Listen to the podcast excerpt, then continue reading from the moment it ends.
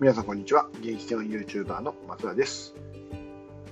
えっと、あれですね、授業の動画を配信したりとか、あとはラジオ形式でこんな風にね、お話をさせていただいたりしております。ということで、えっと、今日は、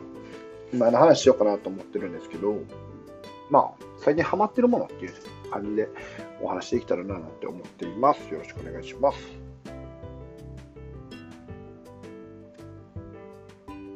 はい。ということで、えっ、とね、最近ハマってるもの2つあるんですけど、1つはですね、もう本当にね、大悟さんと、まあ、大悟さんかな、えー、キングの西野さんも、えー、時々今やってるんですけど、大悟さんはほぼ毎日やってくれてるんでね、えっ、ー、と、質疑応答のライブですよ。これほんまにハマってます。えっと、めっちゃおもろいですね。えー、で、しかも、うんと、ここ4回分ぐらいかな、2時間ぐらいあるんですけど、大悟さんの質問聞いてると、結構ね、えー、共通した質問が多いんですね。結局なんか自己肯定感とかマインドフルネスとかっていうところとか、えー、まあ、うつ病の話であったりとか、あとはなんか結構そういう強者理論じゃないんですけど、えーと、弱者が努力しなくてもこう稼げる方法はありますかみたいなね、そういうような方法とかに対して、まあえー、大悟さんがまあスパッとね、それはないでしょうと。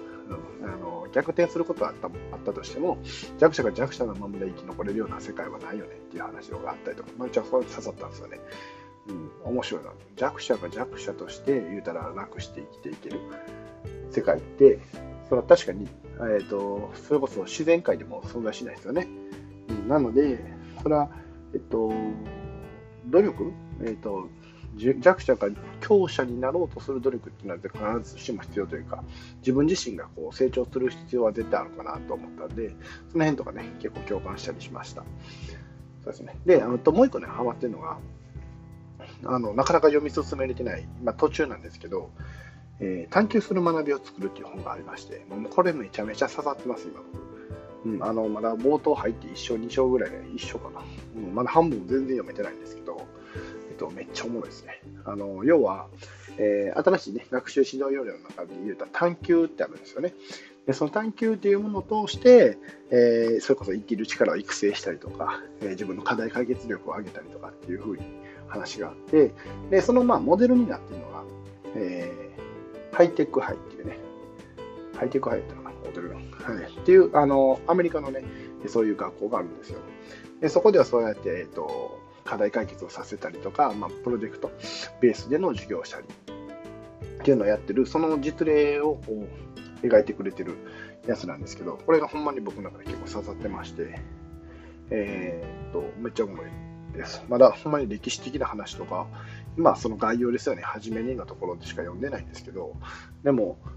すごく僕の中では、うん、しっくりきてますよね。で特にね、アメリカってそういう人種の問題とか、えーと、それこそえーと、金融っていうんですかね、所得の差、所得差の話とかっていうのも含めながらも、でもそこって、えーと、そういうのが平等にちゃんとなるようにね、選抜してるので、だからこそ、その成果っていうのはすごくね、顕著に出てるっていうのが注目されてたりするんですよね。そういうのを見てると、やっぱり、えーと、子供たちが、うーん、悪いって言い方正しくないですよね。子供たちのせいにしてはいけなくて、やっぱりこの大人たちとか、その環境、をどう作ってあげるかによって、やっぱり、それはね、成績の伸び率っていうのは変わるかもしれないですけど、伸び伸びるか伸びないかっていうんですかね、っていう二択で言うと、やっぱり伸びるんだろうなっていうのはすごく思っています。で、特に、まあ僕まだ冒頭しか読んでないんですけど、まあテーマになってるのは公正なんですよ。平等ではなくて公正っていう話で、まさにこれ僕が今すごく感じていて、まあこれからですね、また生徒たちに伝えていく、まあ、僕の授業はこうやっていきたいよっていうことで、えーと、平等じゃなくて公正を、ね、目指してやっていきたいなっていうことを、えーと、明確にしていきたいと思ってるのでまさにこれ刺さってます、うん、あの公正はほんまに大事やなって思ってて本当にねあの能力の差って絶対ある。ね、これがないわけはないので、その能力の差があっても、えー、みんながね、えーと課題解決というか、みんながえー、育成できる、えー、自分を成長させることのできる、そういう授業っていうのをやっぱりしていくっていうのが大事なのかなと思ってます。えっ、と、いわゆる吹きこぼれとか、えー、何やったっけな、ちょっと名前出てこないんですけど、要は、えっ、と、今、学力っていうのがこう二極化しつつある、そういう時代になってるからこそ、そうやってあの上の方の子も、成長できるし、やっぱ下の方の子、学力あんまり高くない子も、え、成長できるような、そんな仕組みをね、自分なりには作っていきたいなって、すごくずっと思ってたんで、まあ、まさにこれを今から勉強して、え、やっていきたいなと思いますし、まあ、できたらね、今日明日で、今日言うても、え、いやもう日曜、4月11日の今1時45分なんですけど、ね、えー、解決していきたいななんて思っています。ということで、えー、なんか、今ハマってるものをバーっとこう喋らせてもらっただけなんですけど、でもすごいね、勉強になりますよ。まあ、大悟さんの質業とはマジですごい、あの、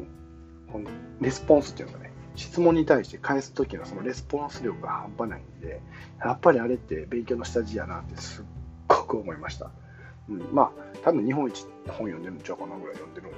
えー、大悟さん、大悟さん確か1日20冊読んでるらしいんですよ。って考えたら年間で7000冊でしょ。うん、でそれはね、あのまあ皆さんまた DAIGO さんの YouTube ライブ見てもらったりしたらいいんですけど、あの本背景本棚なんですけど、まあ、あんだけの本はそれは読むよねっていう話なんですね。で、そんな DAIGO さんがまあまとめてる D ラボっていうのがあって、それもなんか本を要約っていうかね、DAIGO さんがこう本を要約というよりは、大悟さんがその中でこう培ったものをこうアウトプットしてくれてるんですけど、まあ、知のネットフリックスを目指してるということでね、えーとまあ、僕も入ろうとは思ってます。入ろうと思ってるんですけど、今僕の中でのインプットの、うん、避ける時間っていうんですかね、が、まあ、やっぱりまだ少ないっていうのがあって、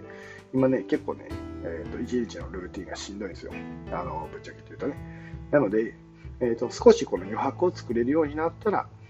要は自分自身を成長させて余白を作れるようになったら、次入ろうと思ってるのはもう D ラボです。間違いなく。で、それを使ってまたアウトプットする機会っていうのを増やしていく。そんな形で僕自身のスキルアップと、えー、僕自身を成長させていきながら、まあ、子供たちにね、それを還元していける。そういう仕組みにしていきたいななんて思っています。はい、ということで、えー、今日の配信終わりたいなと思います。では、えー、これからもよろしくお願いします。ではまたね